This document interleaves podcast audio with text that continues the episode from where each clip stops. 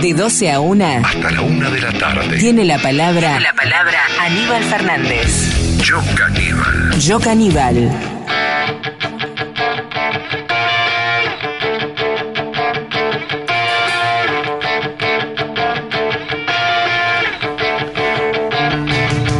Hola, hola, buen día. Como todos los viernes en esta querida radio AM530, la radio de las madres, les propongo que juntos analicemos e interpretemos la política de los argentinos. No somos dueños de la verdad, tenés razón, sabés que te damos siempre la razón, pero lo que pretendemos es contar nuestra verdad relativa porque la política es demasiado importante para dejarla en manos de impresentables. Queremos expresarnos sin callarnos pero sin agravios, sin concesiones pero tratando de darle el justo valor a las cosas. Estamos en la radio de las madres. Soy Aníbal Fernández y esto es Yo Caníbal. Viejas compotas que no dan respiro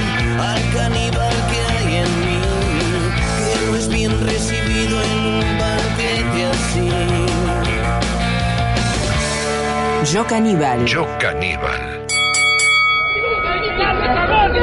¿Quién fue que se tiró?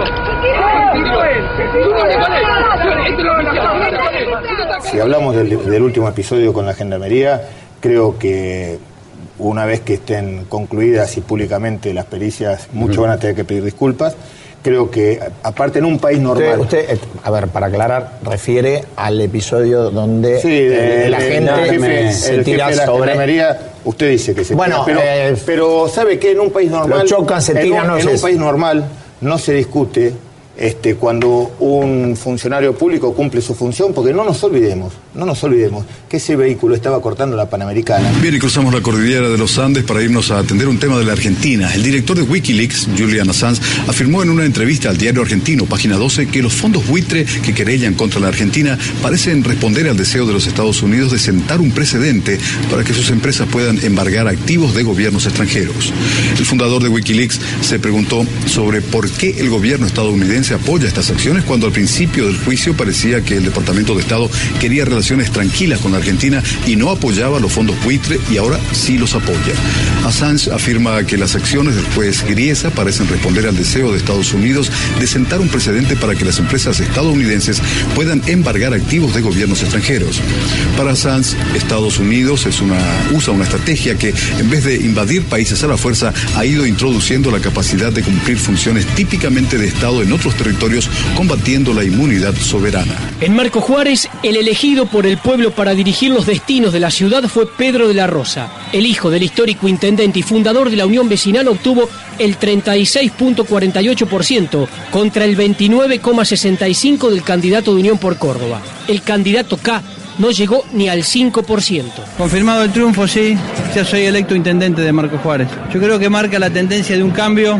Yo creo que la gente, no solo en Marco Juárez, sino en todo el país, está experimentando un entusiasmo de querer cambiar muchas, muchas cosas en la política que, que- que tenemos que empezar a revertirla. La presidenta de Chile, Michelle Bachelet, advirtió sobre nuevas medidas de seguridad por el atentado a un local que ocurrió este lunes en la ciudad de Santiago y que dejó como saldo 14 heridos. Los que llevan adelante estas acciones creen que nos van a atemorizar, que van a alterar nuestro ritmo de vida o que van a cambiar la vocación de vivir en paz que tenemos en Chile. No vamos a permitir que un grupo reducido de terroristas y cobardes afecten la vida de la gran mayoría de los hombres, de mujeres que quieren para ellos y para su familia un país seguro, próspero, solidario y en paz. irregularidades de todo tipo, que se iba a la concesionaria y había directamente un proceso de bombeo del plan. Bombeo que se sigue, se decía, no, este plan no sirve, no vas a poder comprar otro auto. Mientras nosotros observábamos que el plan era un rotundo éxito, 30.000 solicitudes, 15.000 autos ya otorgados, es decir que un impulso muy fuerte a la demanda doméstica. que algunos creen que es soplar botella hacer las cosas, ¿no? Eh, y decían, bueno, pasaron dos años del anuncio, es cierto, pasaron dos años exactamente desde agosto en el Museo del Bicentenario que lanzamos esta idea de recuperar lo que quedaba, la punta, por así decirlo, de Puerto Madero, la isla de Marchi, y hoy el eh, eh, director general del ANSES ha firmado la resolución adjudicando a la empresa Riva Sociedad Anónima, que va a ser socia del Estado. En esta sociedad que vamos a firmar, formar el Estado, conjuntamente con la empresa adjudicataria, Es una experiencia que hasta ahora no se había hecho donde el Estado pone, digamos, el, el- bien material y el capital lo pone la empresa que va a hacer eh, el nivel de liderazgo que ha ejercido Mariano Recalde en todo este proceso, la transformación extraordinaria de Aer- aerolíneas argentinas en términos de calidad de servicio, de inversión, con un esfuerzo muy significativo también de sus trabajadores, eh, no puede ser tirado por la borda por acciones de carácter irracional en materia gremial. Por eso creo que es muy importante la defensa desde el punto de vista de una negociación salarial que sea compatible con la capacidad efectiva de pago por parte de la compañía. Boxeo porque Marcos Maidana, el chino, y Floyd Mayweather protagonizaron este lunes en las calles de Nueva York una conferencia de prensa de cara a la pelea que tendrán el próximo 13 de septiembre. La revancha ante el argentino que le dio la pelea esperada, su combate en mayo pasado, el último 3. Mayweather derrotó a Maidana en una pelea memorable en la que el argentino resistió los 12 rounds ante el poder del norteamericano. Por momentos se vio superado por el empuje del chino, que en el comienzo de la pelea acorraló al mejor boxeador libra por libra. Hoy es un día muy especial para todos los argentinos. Hoy tenemos que sentirnos muy orgullosos.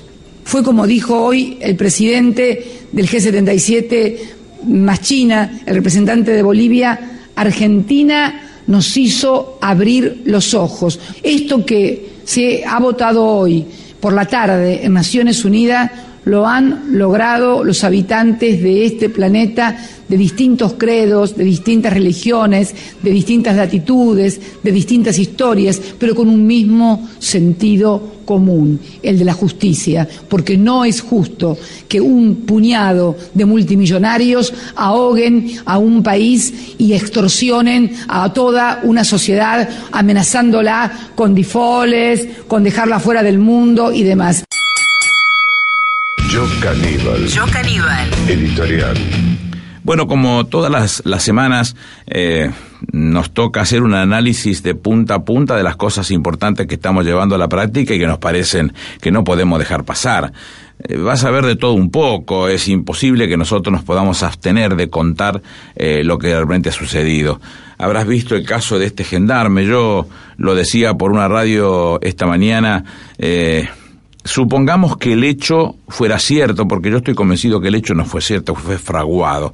Supongamos que el hecho fuera cierto. Lo que no puede suceder es que cualquier hombre o mujer de la fuerza de seguridad utilice el uso desmedido de su fuerza otorgada por, por la Constitución y por el pueblo argentino para sacar a alguien de un auto y tratarlo en la forma que lo trató. Ese, ese hombre tiene que estar en su casa, no se puede, no puede formar parte más de una fuerza de seguridad.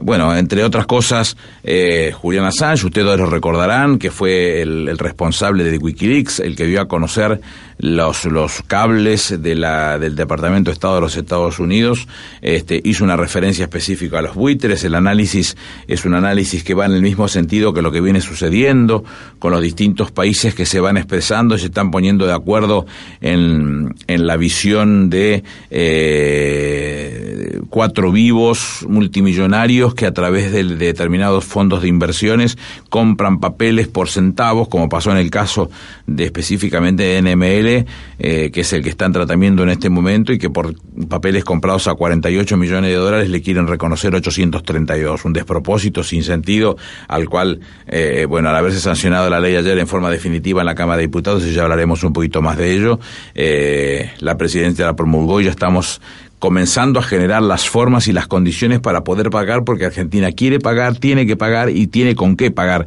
Entonces es muy importante que avancemos en este tema. Hemos tenido elecciones anticipadas en un municipio de Córdoba, Marcos Juárez, y en una alianza entre el PRO y la UCR cesaron con el triunfo. Muchas expectativas por parte de los dos partidos. Es un análisis que a mi juicio es absolutamente parcial y que no conduce absolutamente a nada, es solamente un gesto y ese gesto hay que tomarlo como tal, no se puede mirar más que ahí, este, em, debemos mencionarlo porque ha tenido el valor que tiene. También uno puede decir en el mismo sentido que Pichetto ganó de punta a punta la provincia de Río Negro, este, pero pareciera que esas cosas importantes ligadas al oficialismo no se hacen, no se, no se trasuntan, no se exhiben de la misma manera. Hemos visto que ha habido atentados en Chile, hubo en el día de hoy en Valparaíso, yo no me equivoco también, y, y, y preocupa al, al, gobierno y el gobierno chileno está trabajando puntualmente con las definiciones específicas del terrorismo y, lo, y la necesidad de encontrar una alternativa de los responsables. Eh, están trabajando en, fuertemente en ese tema. La vimos a la presidenta de la Nación en el día de ayer en una eh, eh, conferencia de prensa en la cual este explicó que van a insistir con el Procreauto una, una suerte de préstamos particulares para que para que pueda caer, eh, las familias con, con, vehículos nacionales o por lo menos con la mayor cantidad de componentes nacionales y de, de un determinado monto este acceder a ese crédito para la compra de su de su vehículo cosa que cosa que es absolutamente eh, favorable y reconocido. Eh, China vuelve a, colisionar con los buitres y estamos en una posición absolutamente clara de lo que sucedió en ese punto.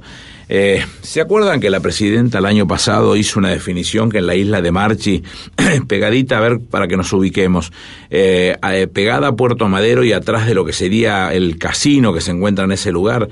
Bueno, hay una islita que la presidenta la, quería destinarla a un polo audiovisual. Ya se presentaron los proyectos, ya ganó una empresa que es la que va a trabajar en tal sistema y eso nos va a ofrecer un elemento más que importante en términos de posibilidades para filmaciones y para desarrollo desarrollo de espectáculos que van a ser generadores de riqueza, son muy generadores de riqueza y eso es importante tenerlo en cuenta, además de la belleza que pueda representar para la ciudad y en el lugar estratégico en que se encuentra.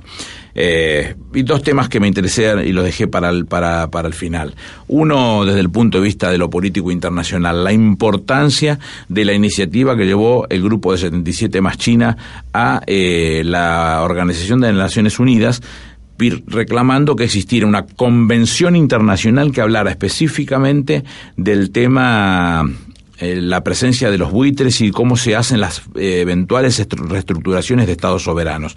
No lo había, el caso argentino le ha llamado la atención a todo el mundo, le prendió las luces rojas y por primera vez con 124 votos a favor, 124 votos a favor, 41 en contra, en contra, en 41 abstenciones y eh, 11 en contra, hemos logrado que se establezca esta posición y que antes de la Asamblea de Naciones Unidas del año que viene esté resuelto ese tema, con lo cual es absolutamente auspicioso para que nunca más nos encontremos con una situación de esa característica.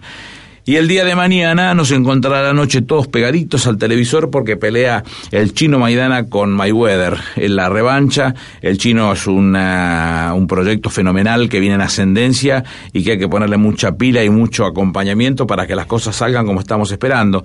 Nos parece que es recontrapositivo que estas cosas eh, se, se, produzcan, se, elementos más que, que importantes en términos de lo deportivo y que resaltan la vocación que tiene en nuestro país estar peleando en los mejores lugares.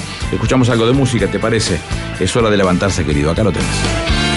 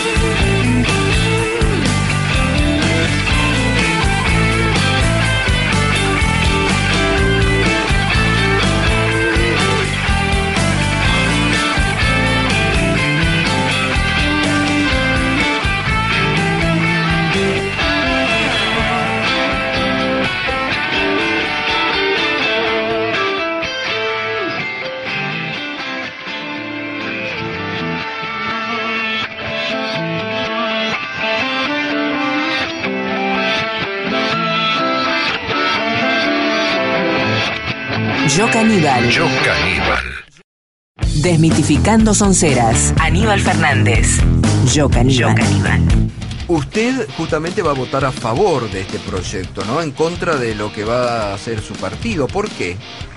Voy a votar a favor porque entiendo que la deuda mm, debe estar eh, tomada como una política de Estado. Este es un conflicto que, digamos, incumbe a todos los argentinos y va más allá de la disputa partidaria. La verdad es que a mí me alegra que esta situación, que es extremadamente desafortunada y además es una amenaza para nuestro país y nuestra soberanía, le haya tocado a esta presidenta de la República. Porque la verdad que en manos de ustedes, honestamente, invitamos a la oposición que reflexione y acompañe con su voto este proyecto de ley. Les pedimos que reflexionen y les pedimos que lo hagan de una manera respetuosa y haciéndose cargo de todo lo que han hecho en el pasado para poder reparar en el futuro. Muchas gracias, señor presidente. Nosotros presentamos una propuesta integral con un abanico de opciones para los tenedores de los bonos reestructurados, que es aquellos que confiaron en la Argentina tengan la oportunidad de cobrar y seguir cobrando como lo venían haciendo hasta ahora. Creemos que ese puente, el gobierno con este proyecto lo está bombardeando y con eso amplía la zona de riesgo a futuro porque puede generar nuevos litigios, por lo tanto ampliar incluso el universo de los holdouts. Y además un mecanismo de solución, de administración y solución para los holdouts. Esto es, darle una oportunidad de búsqueda de solución frente a un fallo claramente adverso que todo el mundo repudia, que queda claro que es contrario a los intereses de la Argentina y a favor de los fondos buitres, pero bueno, también a los fondos buitres los ha favorecido el gobierno con su propia impericia. ¿Algún legislador pide autorización para abstenerse? Diputado Argumedo, Lozano, Donda Pérez, Riestra y Víctor de Genaro. Se va a votar en general el dictamen de mayoría de las comisiones de presupuesto y Hacienda y otras, recaído en el proyecto de ley venido en revisión del Honorable Senado por el cual se declara de interés público la reestructuración de la deuda soberana realizada en los años 2005 y 2010, así como el pago en condiciones justas, equitativas, legales y sustentables al 100% de los tenedores de títulos públicos de la República Argentina. Orden del día 671. Tiempo.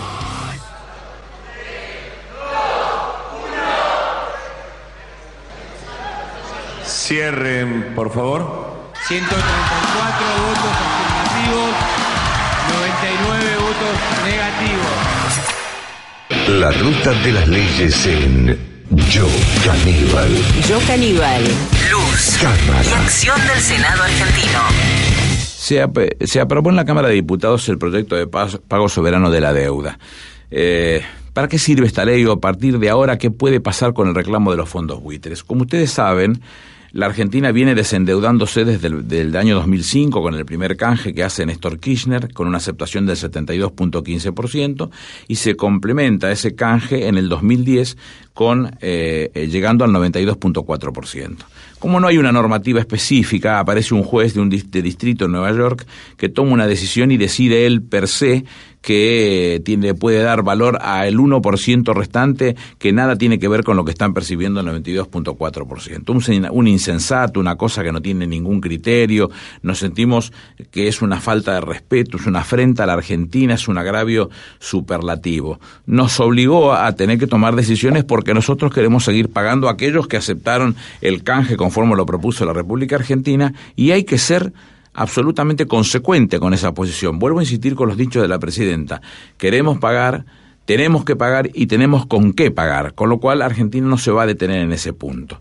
Se sacó esta ley, esta ley lo único no cambia ni no cambia ni el ni el eh, contrato, no cambia la jurisdicción, no cambia el domicilio de pago. Lo único que cambia es el agente pagador, el, el fondo, el, el agente fiduciario.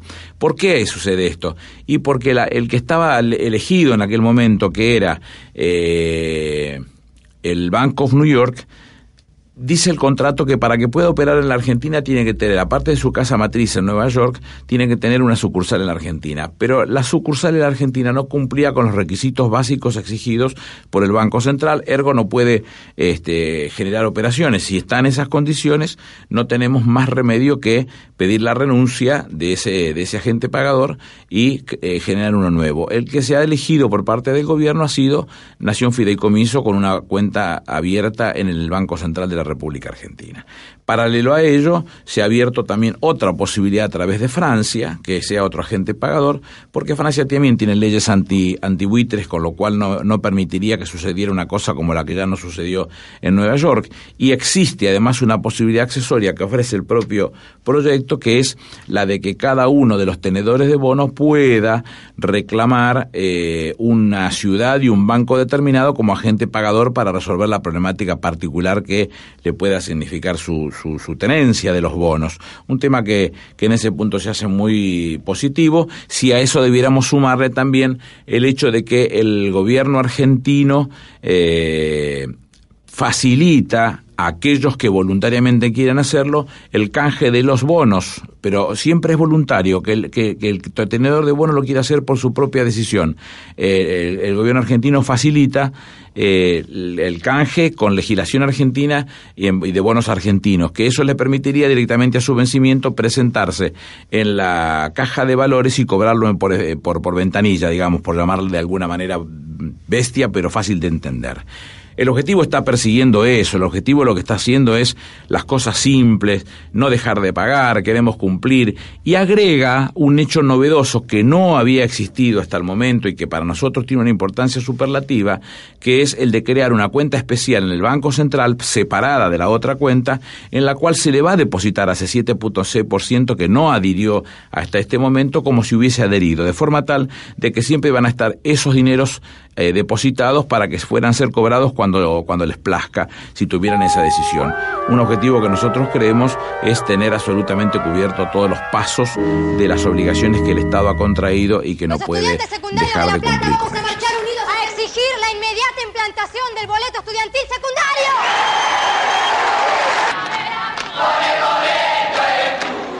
Se ha implementado la creación del boleto estudiantil secundario.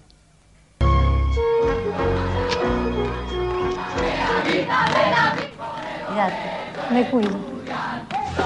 Cuídate, Horacio. Sin nombre.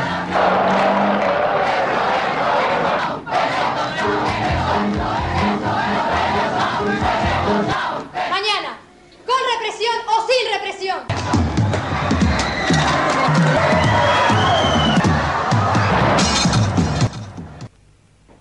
Detrás de paredes que ayer te han levantado, te ruego que respires todavía y rasguña las piedras y rasguña las piedras y rasguña las Se llevaron a tres pibes de la industrial. La cana dice que no los tiene. ¡No te hagas el pelotudo! ¡Ay, no juro que no sé nada! Hermanos, que nos fe, imploremos a Dios nuestro Padre por nuestros hermanos. ¡Apunten! y sacuden un poco Cuidadito.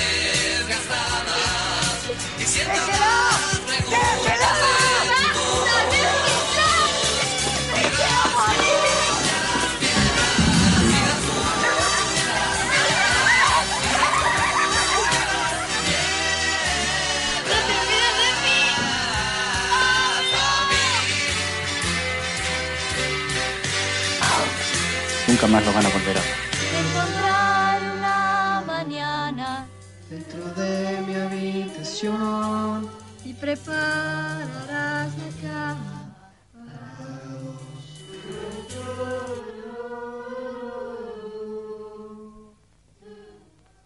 Comisario, mi hija está viva. El 16 de septiembre se dio a conocer por, para todos como el Día de la Noche de los Lápices. Entre los días del maestro y el profesor y el 16 de septiembre propiamente se conmemora el Día del Estudiante Secundario, pero esta fecha no responde a cuestiones estrictamente educativas, sino a uno de los hechos más trágicos del de, de- de- de la dictadura argentina, lo que conocemos como, repetía recién, la Noche de los Lápices.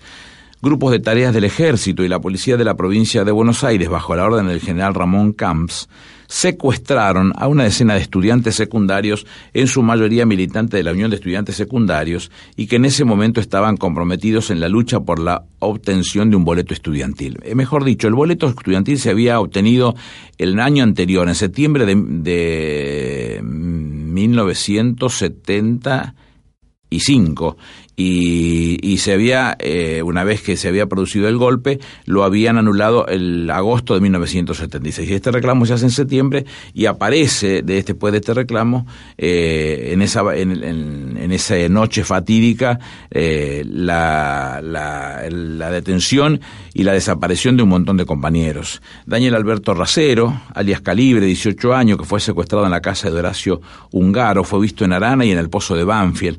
María Claudia Falcone, 16 años, estudiante de Bellas Artes, secuestrada en la casa de su abuela paterna, fue vista en Arana, y Pozo de Banfield. María Clara Ciocchini, 18 años, Bellas Artes, secuestrada junto a Claudia Falcone, fue vista en Arana y el Pozo de Banfield.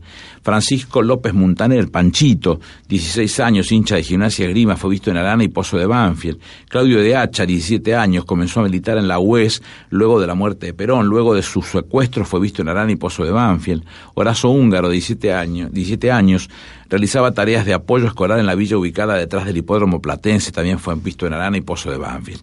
Este hecho, este hecho aberrante llega a la opinión pública a través de las denuncias de algunos de los sobrevivientes, Pablo Díaz, Emilce Moller y Gustavo Calotti, pero lo hace en 1985, cuando se produce la CONADEP. Pasaron muchos años para que se reconozca este hecho. Son ellos los que cuentan la crueldad y la hazaña con la que fueron torturados a pesar de ser apenas unos pibes. Son ellos los que gritan al mundo una vez terminada la más negra de las páginas de la historia argentina contemporánea, esta historia que se transformó en una suerte de paradigma del horror, sobre todo por las características con las que fácilmente puede identificarse a las víctimas, adolescentes inocentes, poseedores de una militancia ingenua, impulsores de un ideal a todas luces justos. Son ellos los que han, han todos los años, eh, para esta fecha, eh, nos hacen trajinar la permanente recuperación de la memoria. Se cumplen 38 años de aquella noche trágica. Tenemos la obligación de no olvidar. Y paralelo a eso, se nos dan dos este, efemérides en esta semana, el Día del Maestro y el Día del Profesor.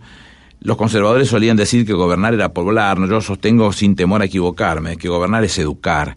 En ese marco, esta semana se conmemoran dos fechas y son las dos que les acabo de comentar. El primero conmemora la muerte de Domingo Faustino Sarmiento. Eh, siempre ese concepto eh, tanatocéntrico, digamos, siempre la muerte es la que nos dice cuándo tenemos que pensar en ellos. Un hombre absolutamente controvertido, un, un educador gigante para América por entonces, este, que hay que reconocerle y darle ese, ese lugar, por lo menos en términos políticos, estaríamos un día completo discutiéndolo. Y el Día del Profesor se celebra en memoria de José Manuel Estrada, y para variar también se ha elegido la fecha de su muerte. Estrada, además de profesor fuerador, un escritor, periodista, político, un fervoroso militante ultracatólico que combatió los principios laicos de la generación del 80. Participó de la creación de la Unión Cívica junto a Bartolomé Mitre, Pedro Goyen, Aristóbulo del Valle, Bernardo de Irigoyen, Juan B. Justo, Lisandro de la Torre y Leandro Alén. Con este último tuvo un arduo debate en el Congreso Pedagógico de 1882, ya que en su opinión del grupo representado por Estrada, la escuela pública común debía ser católica. Con, su salud muy deteriorada, fue como embajador al Paraguay, donde falleció en 1894, hace justo 120 años. Mm, Son tipos para recordar, no, no podemos dejar de hacerlo. Escuchamos algo de música, ¿te parece?